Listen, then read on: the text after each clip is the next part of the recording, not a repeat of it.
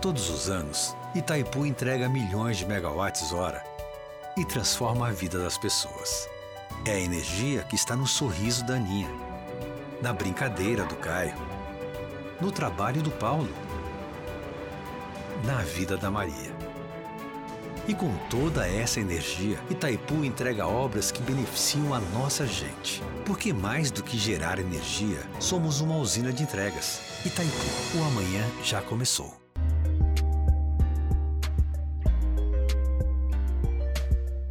Sejam bem-vindos a mais um episódio do Diálogo de Fronteira Podcast, nosso encontro quinzenal ou mensal sobre a região fronteiriça do Iguaçu, uma das regiões fronteiriças mais povoadas da América do Sul.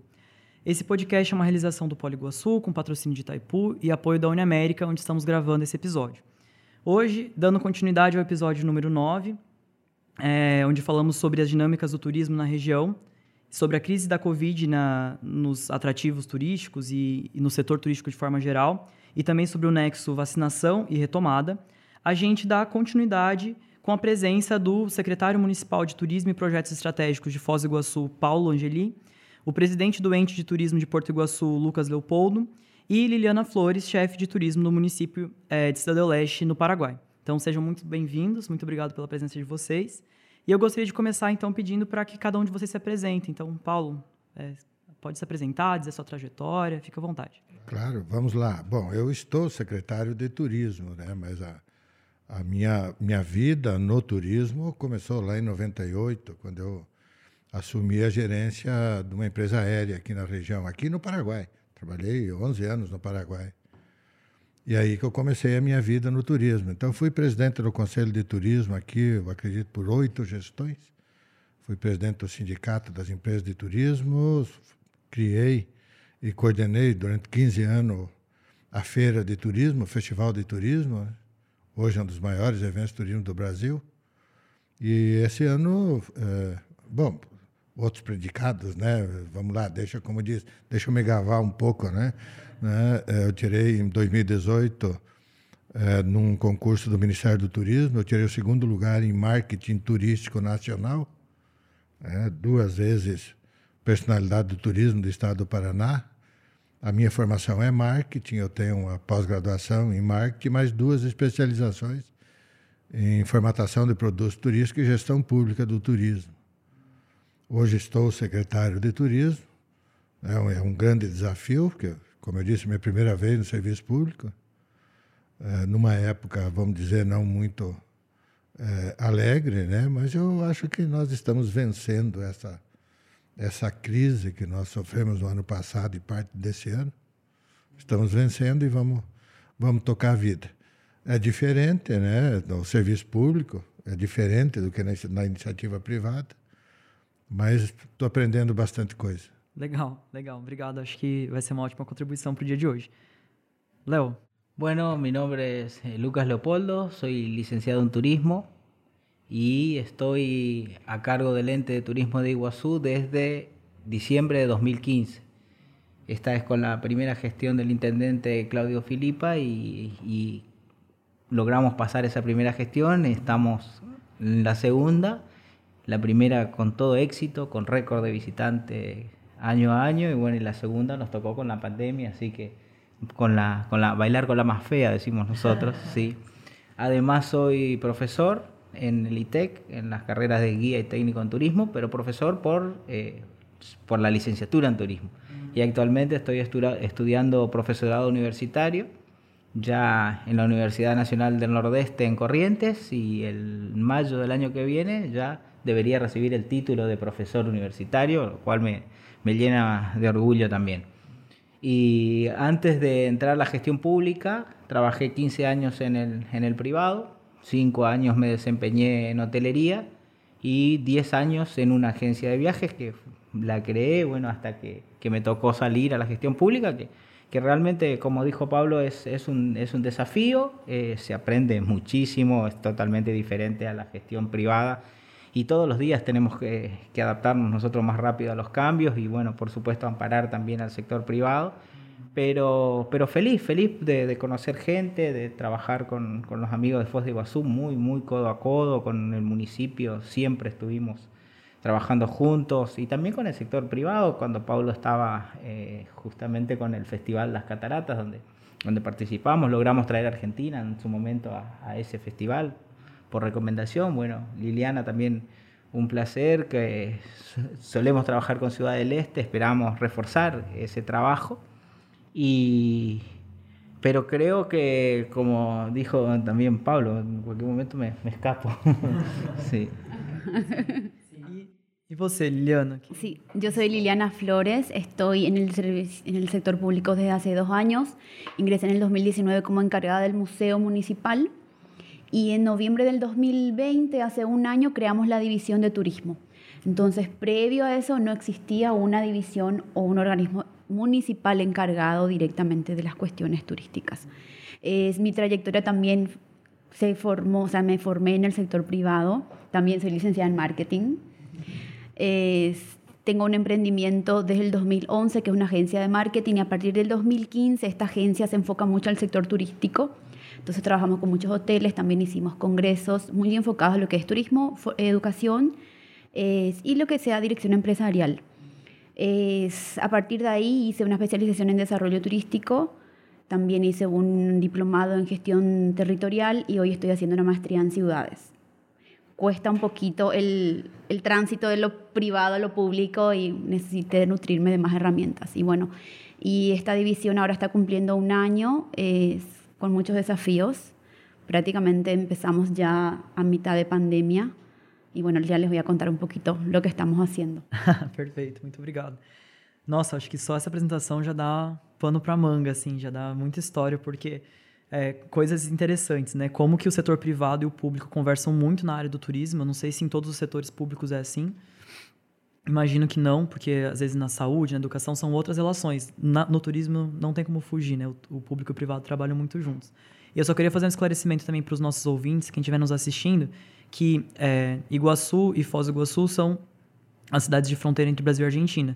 No Paraguai são três cidades de fronteira: Presidente Franco, Hernandárias e Cidade do Leste. A Liliana é de Cidade do Leste. Então, é em Cidade do Leste que o ente foi criado recentemente. É, a gente até no episódio anterior conversou com uma representante do Senatur, que é a Secretaria Nacional de Turismo do Paraguai, em que ela explica um pouco sobre essas diferenças. Mas hoje não cabia cinco pessoas aqui, então a gente se chamou a Liliana de Cidade do Leste para nos comentar. Graças, então, Muito obrigado pela presença de todo mundo. E aí, então, para começar com a primeira sequência de, de perguntas, eu queria saber de vocês como que a pandemia afetou o setor turístico em cada uma das cidades. Mas aí agora eu vou embaralhar aqui, queria que a Liliana começasse falando. É, foi a última a se apresentar, a primeira a falar sobre, sobre a pandemia. A pandemia, ok. Es, bueno, la pandemia nos tomó de sorpresa a todos. En aquel momento yo estaba en otra dependencia, el museo se cerró, entonces fui asignada a otra dependencia, pero puedo dar una visión como ciudadana y como todos los que vivimos en la ciudad y fuimos afectados, ¿verdad? la frontera estuvo cerrada hasta noviembre, octubre, noviembre. saben que Ciudad del Este depende mucho del comercio del centro, entonces la ciudad se tuvo que reinvertir, ese eh, reinventar, como se dice. fueron semanas críticas las primeras, aparte que había esa incógnita de que solo 15 días, solo un mes. Entonces fue bastante duro, doloroso para muchas familias. Pero el paraguayo tenemos fama de ser muy felices, de decir que siempre todo estaba bien. Y se dio la dinámica, de que en los barrios la gente empezó a emprender. Entonces todos sacaron su otro DOM, empezaron a emprender. Eh, desde el municipio se creó una campaña de distribución de alimentos. Los primeros dos meses prácticamente estuvimos distribuyendo alimentos casa por casa a todas las familias. Y después hasta el mes de septiembre prácticamente asistimos a las ollas populares. Eh, para tener una idea, en Ciudad Este se registraron más o menos 800 ollas populares para una ciudad de 400.000 habitantes. Entonces eran personas que comían en, el comedor comunitario. y bueno, creo que eso estuvo a la vista de todos los que eventualmente somos privilegiados y no vivimos esa dinámica de los barrios. hubo una solidaridad muy grande de todos los paraguayos. Y bueno, esas fueron las principales acciones que tomó el municipio y una vez que se abrió la pandemia, creo que fue toda felicidad el encontrarnos de vuelta, el de poder retomar los negocios. Muchos negocios cerrados en el centro, muchos eh, desempleos. Ahora se ven empresas que están volviendo a contratar, entonces hay un ánimo renovado, el Black Friday ayudó mucho. Entonces hoy es, todos estamos mirando para el futuro y ver qué podemos hacer. Entonces eso es animador. Sim, obrigado. Paulo, como que foi aqui em Foz? Como é, já, a pancada foi grande, né? É, 53% da nossa atividade é, econômica está ancorada no turismo, né? Então, o desemprego foi grande, é, as expectativas não eram boas. Como eu disse, nós também pensávamos 15 dias, 30 dias, mais de ano. É, então foi muito difícil mesmo. Nós criamos algumas alternativas de renda, como o Foz Conhecendo Foz, né, onde a prefeitura pagava os guias e os, os motoristas de vans para eles levarem a população para conhecer os atrativos. Então isso gerou um pouco de renda, né? Algumas campanhas que nós fizemos, ah, inclusive com o apoio do próprio Polo Iguaçu, né? O Polo Iguaçu capitaneou de coleta de, de, de, de cestas básicas, né? A Itaipu, como sempre, ajudando com com o Capacita Guias, né, onde, através de capacitação, eles entregaram uma, uma parte da renda. Né, e nós conseguimos, depois, a partir de janeiro, é, começar a pensar na retomada do turismo. Já em março do ano passado, nós criamos em conjunto a iniciativa privada com o poder público e a, a, a, os órgãos é, sanitários criar os protocolos de segurança sanitária. Né? é, que já deu um, uma expectativa de que poderíamos trabalhar o turismo com um pouco mais de responsabilidade sanitária. E esse ano também uma decisão do prefeito de que ele iria, se necessário, decretar os lockdowns é, localizados, mas que o turismo em nenhum momento seria fechado, né? novamente como foi o ano passado. Foi uma decisão extremamente acertada, porque o turismo é planejamento. Né? Se você perde a confiança de que o destino vai estar preparado para te receber, você não vai comprar pacote turístico, você não vai comprar hotel, passagem aérea. Então, isso deu uma segurança e os turistas começaram a voltar. Mas em grupos familiares regionais, né, é, de carro ou voos, caiu quase todos os voos nossos, né, mas em voos sem escala. Né, então começamos a retomada e hoje, o que eu posso dizer é que nós estamos em plena retomada. Né? Esse final de semana, nós tivemos em algumas categorias de hotéis até 100% de ocupação. Eu estava comentando agora que nós tivemos mais de 16 mil pessoas visitando as cataratas, né? partindo do, do, do da, de, de, uma conta, né? vamos dizer assim, é, meio de padaria, né? Nós tivemos, no mínimo, quatro vezes mais que isso de turistas vindo para Foz do Iguaçu. Paraguai, esse final de semana também, numa ação inovadora né, e mercadológica muito interessante, é, praticaram o, o, Black Friday, né, aproveitando um feriado brasileiro. Anteciparam, né? anteciparam o Black Friday, eu achei muito inteligente. Dava para ver que eu acho que foi, teve um resultado interessante, porque tinha fila na ponte, né, de gente indo todos os dias, gente voltando, então, né? Na Argentina também, a Argentina, do, que foi a última que abriu, né, e abriu com algumas dificuldades, né, que estava quase que impossível, mas um trabalho muito intenso do próprio ente de turismo, que a gente está sabendo, com os empresários argentinos, que provocaram bastante o governo eh, eh, estadual e nacional para abrir com alguns protocolos sanitários mais é, é, razoáveis, né? Então teve uma visitação boa na Argentina também. É, e, né? e nesse então... meio tempo teve Cataratas Day também, né? Que, você, que vocês dois compartilham, né? Que nós com o Leopoldo. É, 10 anos de uma vitória, né? Daquilo que a gente já sabia, né? Porque dizer que a Cataratas é uma maravilha do mundo, é, lógico que a gente sabia, né? Só que o mundo, através do voto, nos deu o título, né? Então, claro, é, então, eu acho que nós estamos num momento muito bom do turismo, né, de retomada mesmo. A questão dos eventos. Foz do Iguaçu está aberta para qualquer tipo de evento, de qualquer tamanho. Não abrimos mão dos protocolos sanitários, né, mas estamos abertos para qualquer evento. Isso chama bastante turista para nossas cidades. Claro. Chama pela é, segurança também. Exatamente. Então, acho que estamos num bom momento. Vamos jogar para trás todas as dificuldades que nós passamos, que não foram poucas. Né? Vamos jogar para trás, vamos olhar para frente, que eu acho que é o turismo mesmo que vai alavancar a economia da nossa, da nossa região. e que gera emprego e renda. Não, isso ninguém discute mais. Eu acho que essa pandemia ela fez com que essa discussão não existisse. A nossa atividade econômica principal é o turismo, tanto a Argentina, quanto o Paraguai, quanto o Brasil, pelo menos aqui na fronteira. A gente sabe que o agronegócio no Paraguai é muito forte, Agora, na fronteira, aqui é o turismo mesmo. Ah, é, assim como na Argentina e no oeste do Paraná também tem agronegócio, mas na Sim. nossa fronteira é o, é o é turismo. O turismo né? sem sombra de dúvida. Então, vamos olhar para frente e vamos tocar a vida. Eu acho que nós fomos vencedores. É isso. Eu queria ouvir o Leopoldo também comentando, porque justamente o Paulo acabou de falar que é, com a Argentina foi a última. A ponte abriu recentemente, enquanto com o Paraguai a, a nossa conexão se abriu em outubro, você falou? Sim, né? faz um ano. É, faz um ano, foi um ano depois. ¿Cómo que fue ese un año sin a ponte? Bueno, para nosotros eh, muy difícil. Por ahí voy a hacer un, un, relato de cómo ocurrió. también. Sí, sí, sí, sí. Y todavía es difícil nosotros sin... Pues, y después voy a explicar por qué toca más todavía estar cerrado con estos municipios. Pero nosotros comenzamos el, el, el 2020 hasta el 14 de marzo con récord de visitantes veníamos en 425 mil visitantes al Parque Nacional Iguazú, que era un 10% más que el mismo periodo del año anterior. Y, en los últimos cuatro años habíamos crecido un 7% anual en cantidad de visitantes. Era sostenido ese crecimiento y, veníamos para récord nuevamente en el 14, eh, en el 2021 hasta el 14 de marzo. El 2020, perdón. en el 15 de marzo cierra el Parque Nacional Iguazú.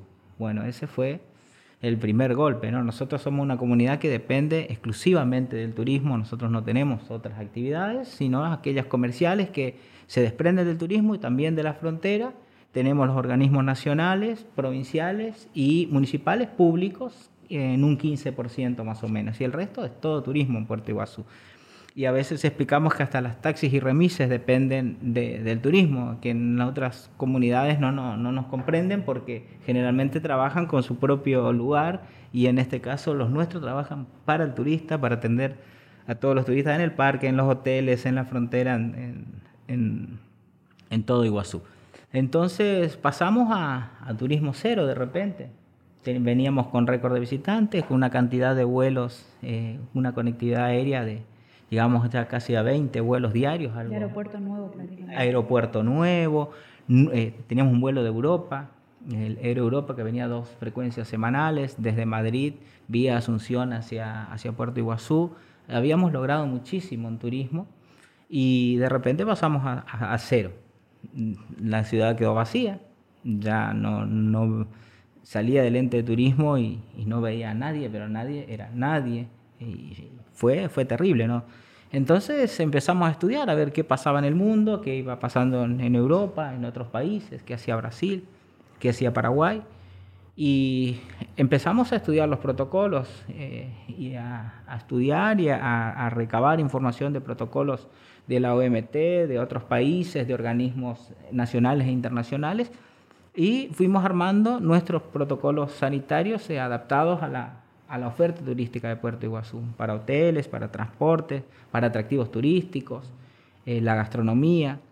Y en, el mes de, julio, el gobernador permite, solicita al gobierno nacional y se permite la apertura del Parque Nacional de Iguazú para los de Iguazú.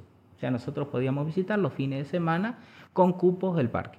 Esto permitió, bueno, eh, ir probando los protocolos dentro del Parque Nacional, fue muy positivo.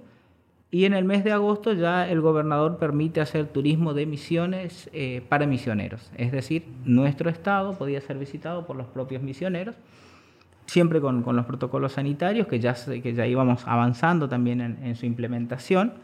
Llegamos en octubre a recibir el sello Safe Travel del Consejo Mundial de Viajes y Turismo por los protocolos que habíamos elevado al propio Consejo. Eso fue algo muy importante porque nosotros entendíamos que mostrarnos como un destino seguro iba a ser eh, la posibilidad de seguir trabajando en el futuro. Lo dijo recién Pablo y creo que teníamos el foco en el mismo trabajo. Avanzamos también con la vacunación y, llegamos al 19 de diciembre con la apertura del turismo nacional. Se abre el turismo en Argentina, comienzan a llegar dos vuelos eh, semanales, después dos vuelos diarios, así y tuvimos un interesante verano, ya con, con, muchas expectativas, como que íbamos mirando y veíamos algún horizonte. enero, febrero, que son temporada alta para nosotros, eh, con la presencia de algunos turistas nacionales. También el público muy similar, regional, en automóvil, muchas familias, eh, apuntando por ahí aquellos alojamientos más eh, privados para, para, estar cómodos.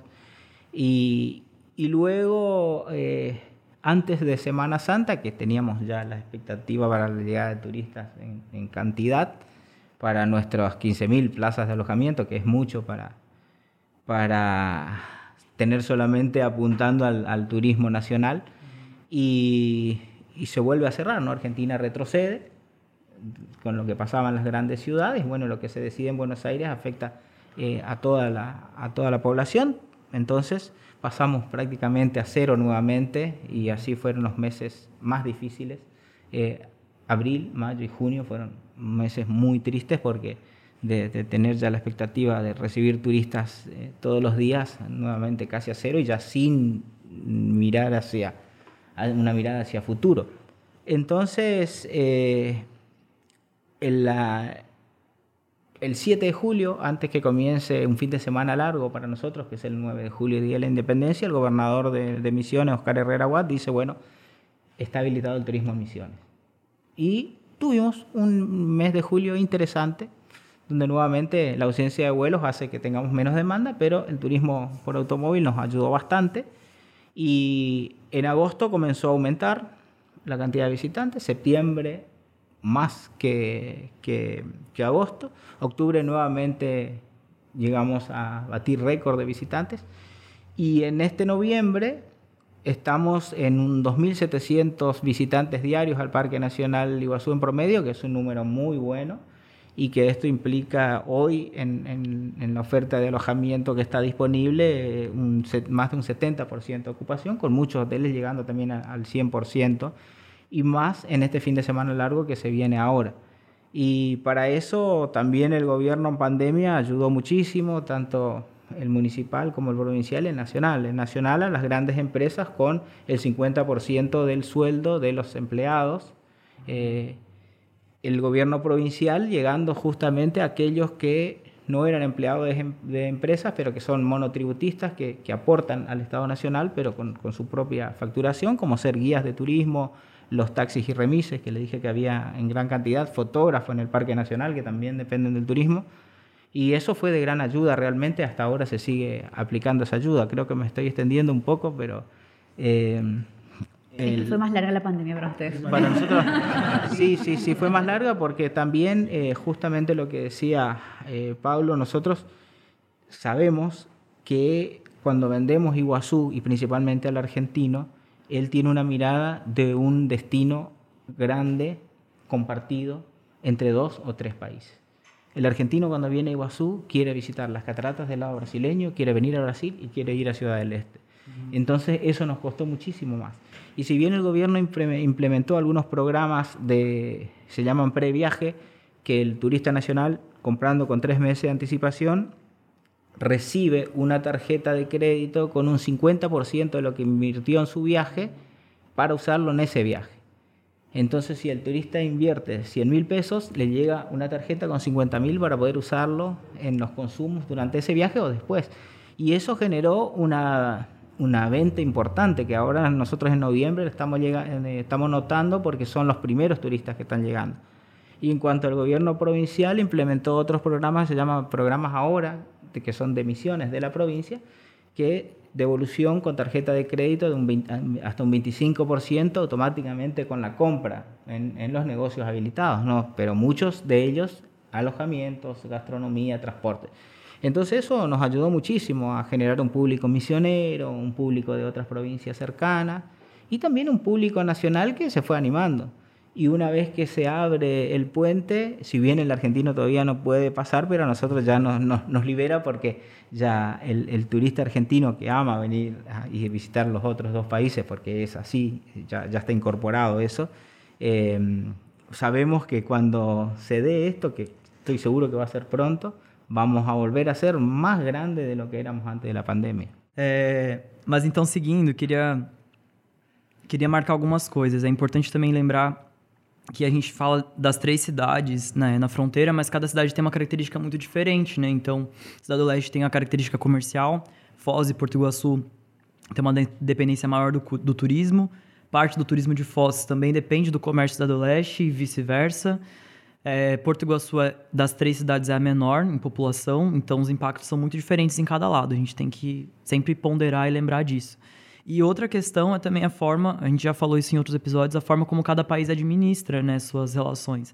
Então, são dois países federados com um país unitário. Então, Cidade Leste tem uma relação muito mais próxima com o Senator, que é o Ministério de Turismo, é, até representantes em Cidade Leste, do que é, Foz do Iguaçu ou, ou Porto Iguaçu. As relações são muito distintas. E eu acho muito curioso como que é, cada país acaba conseguindo lidar com o que tem, né? Com, com, com as ferramentas que tem. E eu acho até que Liliana comentou é, pouco, mas para mim, como morador da cidade, eu acho que todos viram. Não sei se você já foi a Cidade do Leste depois da pandemia, mas agora em todas as lojas tem lavatório na frente, etc. E é, é uma mudança visual na cidade, né? Você chega e tem que lavar a mão. E a pandemia. Agora a gente já está adaptado a isso, mas no primeiro momento isso é uma novidade, né? Ter que usar tapa-bocas. E a gente está adaptado a isso, né? Fazer até piada com essa situação, porque Claro, mudou o planejamento, mas mudou coisas muito básicas, né? A gente não se cumprimenta mais com um aperto de mão. Né? No Paraguai, na hora que começou a pandemia, tinha é, é, publicações dizendo para não compartilhar o tererê. Como? Que é uma cultura nacional, né? Ou, ou o chimarrão, o mate. É... Então, a, a pandemia nos afetou muito. E aí, pensando nisso, vocês já comentaram algumas estratégias de enfrentamento, né? Que, que foram as medidas sanitárias, alguns programas, programas governamentais, programas locais. E aí eu gostaria de, nesse né, último bloco, perguntar como que está após pandemia, o que, que vocês estão pensando para... O que está sendo elaborado nas cidades agora que a pandemia já está indo embora, conforme a vacinação vai aumentando. É, também temos essa diferença, né, que no Brasil e no, na Argentina a vacinação já avançou mais do que no Paraguai, infelizmente. Mas ainda assim, o Paraguai já está vacinando bastante. Acho que tem um 26% do departamento de Alto Paraná já vacinado, que já muda as estatísticas. É, só um parêntese, no episódio anterior a gente também verificou a, o aumento do turismo aqui em Foz, nos dados de Foz pelo menos, e o, acompanhando o aumento da vacinação. Isso é muito interessante. Da, é nítido assim perceber a partir de julho aumentou a vacinação em Foz, aumentou o fluxo de turistas. É, então, gostaria de, de perguntar para vocês, agora começando pelo, pelo Leopoldo, é, o que está sendo pensado nesse pós-pandemia? Porque muita coisa mudou, vocês tiveram que reinventar, como você falou. O público está sendo majoritariamente argentino, missioneiro. O que mais que vai mudar? Tem mais algum, algum plano? Como que está isso? Sí, eh, y nosotros notamos a partir de agosto, cuando también tuvo que ver eh, una vacunación masiva que implementó el gobierno de la provincia de Misiones específicamente para el sector turismo, porque nos queríamos mostrar así, ¿no? Destino seguro con vacunas, con protocolos y con amplios espacios verdes y de naturaleza, que eso nos, nos marcó la diferencia. Y a partir de ese momento ya muchos hoteles se fueron, fueron cambiando por ahí su oferta turística apuntando a familias, haciendo mayores espacios de recreación, dando mayores actividades a las familias dentro de los hoteles. Hoy estuve en un hotel maravilloso de, eh, de selva acá en, en Puerto Iguazú y había muchísimas familias y la gerente me decía que no estaban acostumbrados por ahí a recibir ese tipo de público, sino más bien eran parejas o, grupos de personas eh, solas. Y entonces esa oferta queremos que, que, se va, que va a continuar. Eh, por supuesto que nosotros seguimos apostando a los protocolos de, bioseguridad, que la pandemia todavía continúa el, sector turístico es muy consciente de esto y ellos han trabajado muchísimo en lo que respecta a sustentabilidad eh, por muchos años. Muchos hoteles ya tienen certificados eh, sus, alojamientos también atractivos y también otras empresas de actividades eh, certificados en, bronce, en plata, en oro, en sustentabilidad y siguen avanzando en eso porque sabemos que eso es importante y acompaña también esto que tiene que ver con el, turismo del futuro. Y por supuesto que ahora ya eh, teniendo todos los cuidados en nuestra oferta, que era lo principal de decir, bueno, la concientización de la gente de la ciudad, del trabajador del sector turístico, tener los, los, protocolos en cada uno de los componentes de la oferta, eh, salir un poco a promocionarnos de esta manera de ir mostrando eh, cómo nos hemos preparado y cómo estamos recibiendo al turista. Por supuesto que nosotros como ente de turismo hemos modificado todo, ¿no? Porque antes era importante sacar una foto con cientos de turistas haciendo selfie en la Garganta del Diablo. Y esa era la foto que vendía, decía récord de visitantes. De repente ahora lo que tenemos que mostrar es la gente sacándose la selfie en familia o de manera individual, con los barbijos, con el distanciamiento, con los cuidados. Entonces estamos teniendo mucho cuidado en eso, en, el trabajo de promoción y cómo se, se, promocionan el, el crecimiento del turismo que se va dando mes a mes. Y tenemos eh, muchísimas expectativas en la Feria Internacional del Turismo que se va a llevar a cabo del 4 al 7 de diciembre en Buenos Aires, que es la FIT de Argentina, que ahí ya hay 41 eh, países confirmados eh, que van a estar participando en esa feria. Y creo que a pesar de que ya han comenzado ferias y se han desarrollado ferias el año pasado y esta en, diversos lugares del mundo, esta va a ser una nueva eh, porque va a ser bastante parecida a lo que era antes de la pandemia, o por lo menos se va a tratar con protocolos de que se puedan promocionar los destinos, que pueda haber contacto cara a cara con, con el vendedor y el comprador, que es fundamental, y con el intermediario, que también lo necesita muchísimo, entonces, eh, al darse también en diciembre, el 4 o 7 de diciembre, va a dar una apertura interesante para lo que va a ser el verano y ya creemos que va a ser un verano de las tres fronteras donde el turista va a poder venir a visitar Iguazú, Puerto Iguazú, Ciudad del Este. Y, y a partir de eso, si no tenemos ninguna novedad a futuro y planeando eh, ya las estrategias para lo que va a ser la temporada baja ¿no? del año que viene, ya pensando en lo que va a ser abril, mayo, junio entendiendo que julio del año que viene vamos a, volver a tener muchos turistas. Claro, perfecto. Liliana, ¿y en Ciudad del Este?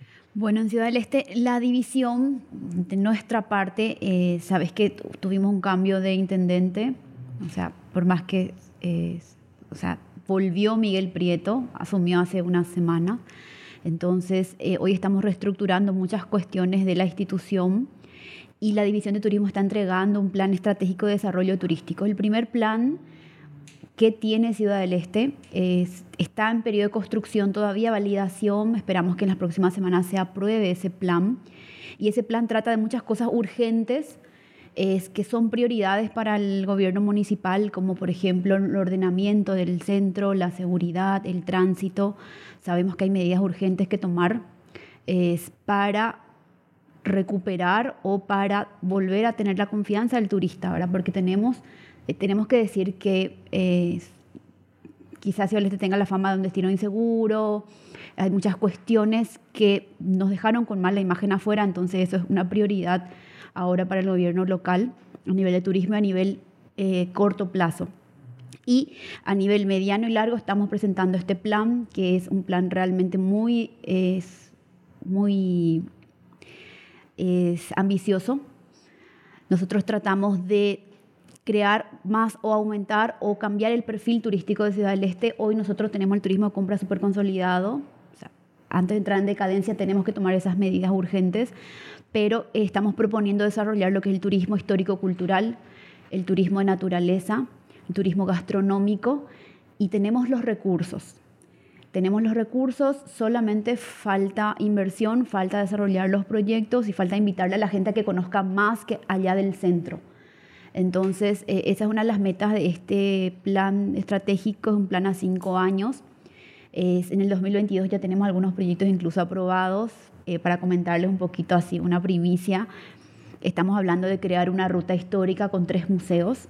Hoy Ciudad Este tiene un museo municipal, entonces, eh, la idea es terminar el 2022 con tres museos y un circuito es para hacer walking tour o para agregar al city tour que ya existe, es basado en historia y en cultura. Entonces eso va a complementar toda la oferta eh, de compras que tenemos y va a ayudar a que el turista pase más tiempo en la ciudad o que consuma más hotel, que consuma más gastronomía o que visite la ciudad en todos los horarios. Entonces, eso es uno de los objetivos principales de que aumentar el gasto del turista en la ciudad. Y muy contentos con, eso, creo que también va a complementar bien la oferta de las ciudades. El otro día hablábamos con Jihad, decían, hoy no tenemos prácticamente sitios históricos. y bueno, es una, una propuesta bastante diferenciada. La idea es eso, justamente complementar lo que ya hay en la triple frontera. Tenemos el lago Grandú, la laguna Grandú, a 12 kilómetros de la frontera, que es una zona muy mística, un pedacito del bosque del Alto Paraná. Entonces, planificamos desarrollar un plan de aprovechamiento de ese territorio, aumentar el territorio turístico para que el beneficio no solamente se concentre en el centro, sino que llegue a los barrios y eh, se junten más actores, más estudiantes, más guías, más, más taxistas, profesionalizar a los agentes de turismo. Entonces eso es lo que a nivel municipio estamos proponiendo, estamos así, en la etapa de entregar el plan y ponernos en marcha. Muy optimistas, también incluye toda una campaña de promoción de crear una marca de turismo, de crear, de, hacer campañas de promoción, de participar en, festivales. En el 2019 estuvimos, no como división de turismo, pero estuvimos en el Festival de las Cataratas, entonces eh, acompañamos también las acciones del Convention Bureau de Ciudad del Este. Estamos, este plan fue desarrollado con muchas asociaciones de turismo, está la Cámara Técnica de Codeleste, la, las agencias, los taxistas, eh, los guías de turismo, fueron más o menos nueve asociaciones, no quiero olvidarme de nadie, que participaron en el proceso de construcción de este plan. Entonces, un plan muy integrador, como decís, en el turismo trabajamos todos juntos, es muy transversal, no podemos trabajar sin el sector privado, tenemos que trabajar ambiente, tránsito, seguridad es gobernanzas. Entonces eso es bastante abarcativo y bueno, esperando es asentar todo esto sobre la mesa para ponernos en marcha. Y a nivel nacional, eh, quiero destacar que se hizo la campaña de Senatura Abraza Paraguay, donde fomentamos mucho el turismo nacional, el turismo interno. Entonces, eso ayudó mucho también en la economía de, la ciudad. De hecho, Ciudad del Este es un destino del turista nacional pero hubo una consolidación entre, la oferta de los hoteles con la campaña de comunicación de Senatur y eso ayudó bastante y, se continúa fomentando el turismo interno. Entonces, eh, la idea es complementar y unir los trabajos. Este plan municipal está basado en el plan maestro nacional, entonces tomamos todos los objetivos, pero adaptados a nuestro territorio, a nuestros agentes y a lo que el sector hoy nos está demandando. Y sumando lo ambicioso, ¿verdad? El de transformarnos, el de ofrecer más gastronomía, el de resaltar la multiculturalidad de Ciudad del Este. Hoy allá se puede comer comida árabe, china, oriental, sabemos cómo es la frontera, entonces el de, de hacer brillar eso, ¿verdad? Entonces es eso, ahora mismo poniéndonos listos para empezar a trabajar. Genial, genial. Muito obrigado. E Paulo, você para finalizar, qual que é o futuro de Foz aí na, na sua gestão? Eu sou otimista, né? Eu sempre fui um grande otimista. A realidade é que é interessante ficar escutando eles, porque você vê como as três cidades se complementam no turismo. Né? É, Foz do Iguaçu e Argentina, nós temos a Cataratas, que é o nosso atrativo turístico é, internacional, né? que, que chama a atenção do mundo. Mas o Paraguai é o grande atrativo turístico brasileiro. Né? Os brasileiros vão para cá e querem ir para o Paraguai. Né? A gastronomia da Argentina é o nosso forte. À noite, na gastronomia argentina, você passa por lá, 99% é brasileiro. Então a gente se complementa, né? E o que eu espero do futuro? Eu acho que está muito claro quando você vê os investimentos que os próprios empresários do turismo estão fazendo. Nessa época de pandemia, a maioria dos nossos hotéis foram reformados, os grandes hotéis principalmente. Nós estamos aí com a roda gigante quase pronta né, numa área que vai ficar extremamente mágico, né, com aquelas torres da ponte. Já está mágica aquela área, né, com, com o Marco das Três Fronteiras revitalizado, as três fronteiras que a gente olha ali, é, a ponte, né, com aquela imponência daquela ponte, a, a roda gigante. Nós vamos ter um complexo é, turístico ali no Movicar, vai ter mais três ou quatro é, tem mais, são mais de 80 milhões de reais de investimento. Eles vão ter ali um castelo de terror, vão ter um futurista, vão ter baile das águas naquele. Vão inaugurar agora em dezembro, inclusive, que nas águas ali vai ter shows à noite de águas dançantes, aquela coisa toda. Né? O aquário. Né? O aquário, veja bem, com a pandemia os grandes investimentos não pararam é, na, no, no, âmbito municipal, nós estamos numa campanha muito forte agora, no Vem para Foz, do Compras para o Natal. O Natal vai ter aproximadamente 20 milhões de reais de investimento entre a Itaipu, a iniciativa privada e a prefeitura. vai ser o maior de todos. Né? O nosso Natal vai chamar atenção mesmo. Uh, estamos numa campanha muito forte no, no sul e sudeste do Brasil, chamando para vir para Foz. 1 milhão e 600 mil reais, mais ou menos, em gastos da prefeitura nessa campanha, tanto com os grandes operadores. Hoje, os grandes operadores brasileiros, se você abrir a página deles, está lá do Iguaçu. Né? A maioria dos grandes operadores. Nós compramos espaço, sim, está lá, das grandes televisões brasileiras, rádio, as grandes publicações turísticas. Porque o que é o turismo? Né? Quando você quer fomentar, fomentar o turismo, além de você criar um ambiente seguro para o turista, né? é um produto que você tem que pôr na prateleira, você tem que colocar ele para vender. Essa aqui é a coisa, né? é supermercado, você tem que pegar o melhor espaço e colocar ele no melhor, na altura do olho. Né? Para aquele que está andando no supermercado, ele está vendo ali. Né? Né? E Foz do Iguaçu. E tem algumas coisas espontâneas que acontecem que é muito interessante. Né? Você vê aquele ator principal daquele daquele a, a casa de casa de, casa de papel. A casa de papel ele esteve aqui o final de semana no lado argentino. Colocou nas redes sociais que ele estava visitando e ele é um grande influencer né? É um cara que tem um estão recebendo muita gente famosa. Sim, está recebendo. Você vê aquele que ganhou a corrida no Brasil, o Luiz Hamilton. Hamilton ele disse que no Brasil tinha dois lugares que ele queria conhecer, né? os Lençóis Maranhenses e Foz do Iguaçu. Né? Então, através da prefeitura, nós já pedimos apoio da, do pessoal ali do, do, do Hotel Belmont, né? que eles têm uma assessoria internacional, para fazer chegar até ele um convite oficial da cidade para ele vir para cá. Aí, através do Ministério do Turismo, queremos que ele venha para cá. Essa é uma outra pessoa que, se vier, vai causar um marketing mundial para nós aqui marketing espontâneo. Né? Então, entretanto, estamos trabalhando de, de nos reposicionar no mercado, né? de nos reposicionar. De Foz do Iguaçu, já nas pesquisas do início do ano, o próprio Ministério do Turismo, eh, no mês de janeiro, ele fez uma pesquisa e Foz do Iguaçu foi a segunda cidade mais desejada pelos brasileiros. A primeira foi Maceió. É, mas agora você chegar no mês de janeiro e perguntar para onde você quer ir, é claro que você perde para a praia, né? É. claro que perde. Então, Maceió é uma grande praia, né? Uma cidade bonita, praia. Se alguém não conhece Foz, é bem quente também. É, é, a única coisa que nós não temos é água salgada aqui, né? Então, é, com essa pesquisa, eu até brinquei com o pessoal do Ministério, nós fomos os vencedores, né? Porque nessa época fazer uma pesquisa dessa. Então, nós estamos trabalhando muito forte para criar um ambiente favorável para novos empreendimentos turísticos né, através de uma legislação muito facilitadora, né, que os empresários venham, venham para empreender e venham para ganhar dinheiro. Ganhar dinheiro não é, não é coisa ruim, ganhar dinheiro é bom. Né? Os empresários têm que ganhar dinheiro. Então, nós estamos chamando eles, mostrando que Foz do Iguaçu tem esse ambiente favorável e estamos divulgando. Né? É, é, queremos, queremos mostrar é, é os nossos atrativos turísticos para o mundo.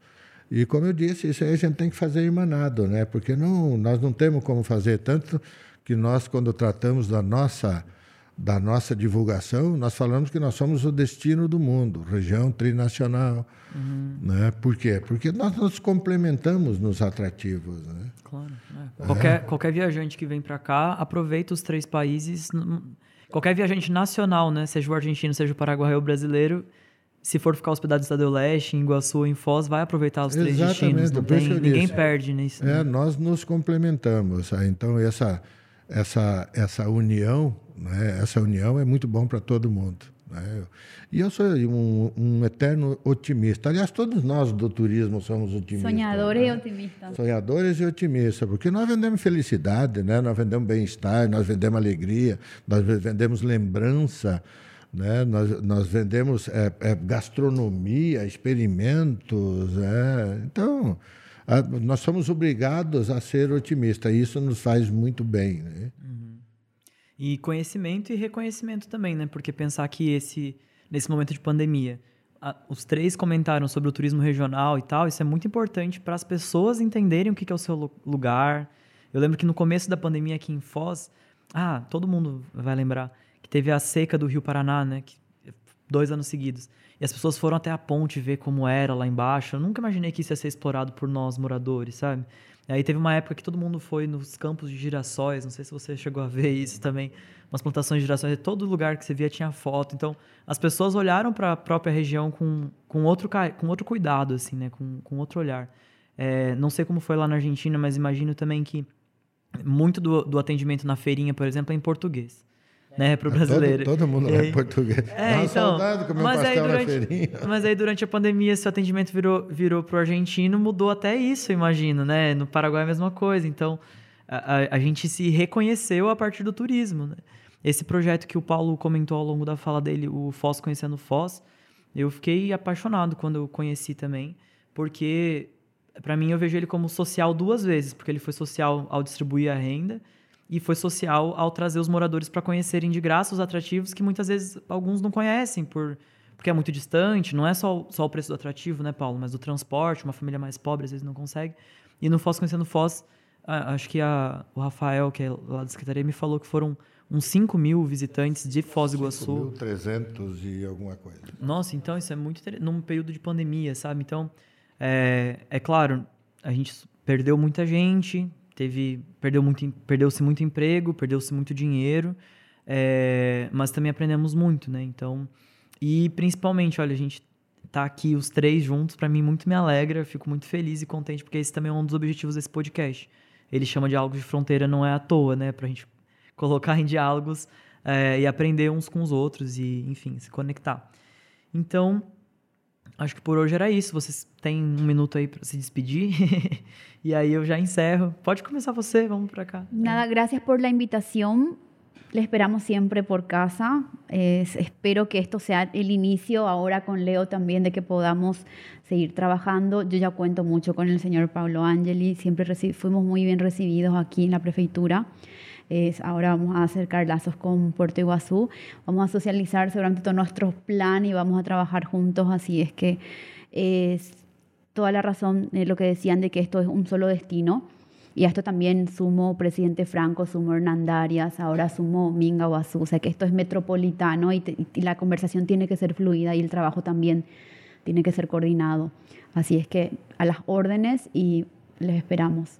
Absolutamente sí, tiene que ser así. Eh, bueno, el...